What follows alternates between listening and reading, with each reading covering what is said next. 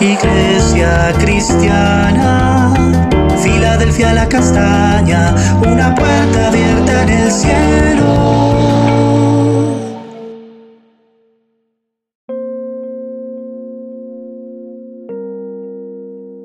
Amada Iglesia, Dios te bendiga.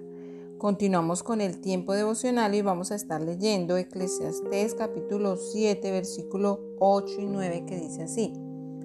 Mejor es el fin del negocio que su principio. Mejor es el sufrido de espíritu que el altivo de espíritu. No te apresures en tu espíritu a enojarte, porque el enojo reposa en el seno de los necios. Hoy estaremos hablando acerca de principios de sabiduría. En este pasaje el predicador indica algunos aspectos que nosotros debemos tener en cuenta para un buen proceder. El primero de ellos está relacionado con los negocios. Y la palabra manifiesta, mejor es el fin de un negocio que su principio. Cuando comenzamos a desarrollar una labor en la que deseamos obtener beneficios y ganancias y empezamos a desarrollarla, al comienzo no es fácil. Se necesita dedicación, compromiso, estrategias que fortalezcan lo que estamos emprendiendo.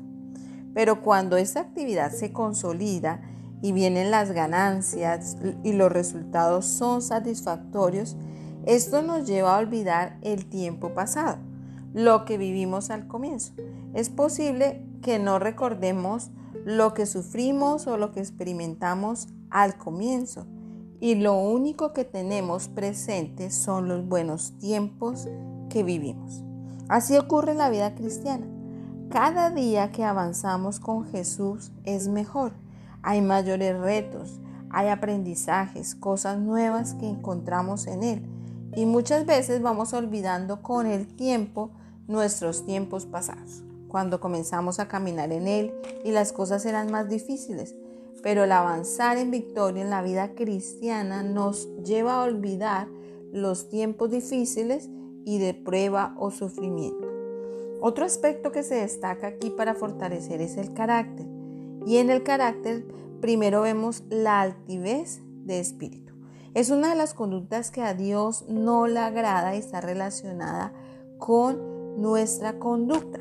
Y dice la palabra que antes de la caída de una persona, antes de ser quebrantada, viene la altivez de espíritu. Y esta se hace evidente en el rostro y la mirada del hombre malo, aquella persona que no busca a Dios. La altivez es una evidencia de un corazón que está lleno de orgullo y soberbia, que es desechado y reprendido por Dios. Y algo importante destacar es que la altivez es atacada con quebrantamiento, con abatimiento. O sea, es tan fuerte lo que se produce al corazón de Dios con un corazón altivo que Él lo quebranta. Dios lo trata con dureza. Que el Señor nos ayude a rendir nuestro corazón delante de Él en sencillez, en humildad, con un corazón contrito, sincero delante de Él, para que podamos recibir de Él bendiciones y no castigo. Otro aspecto también del carácter es el enojo. Y como dice Proverbios, el enojo es una característica de los necios. ¿Por qué desagrada tanto el enojo a Dios? Porque esa actitud del necio está unida a la desobediencia, a la esclavitud del pecado, a los deseos de la carne, de los ojos, la vanagloria que presenta la vida. Por lo tanto, un corazón con necedad no reconoce a Dios en ninguno de sus caminos.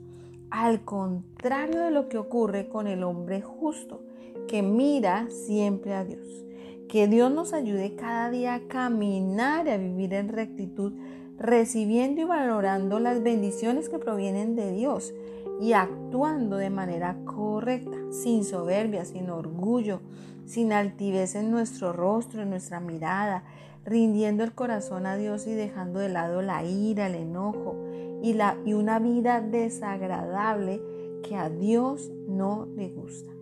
Y vamos a orar hoy a pedirle al Señor que nos ayude cada día a caminar y a vivir conforme a su perfecta voluntad.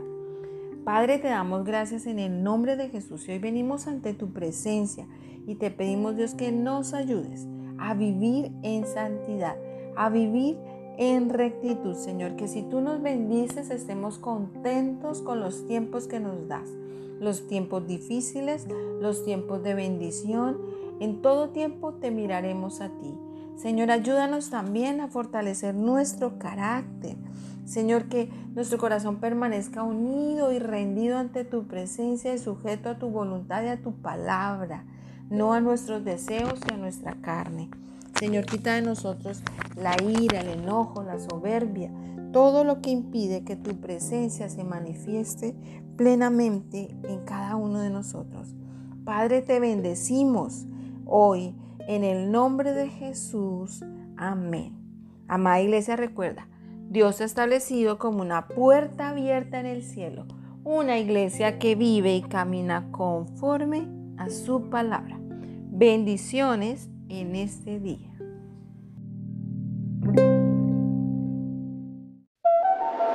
Iglesia cristiana, Filadelfia la castaña, una puerta abierta en el cielo.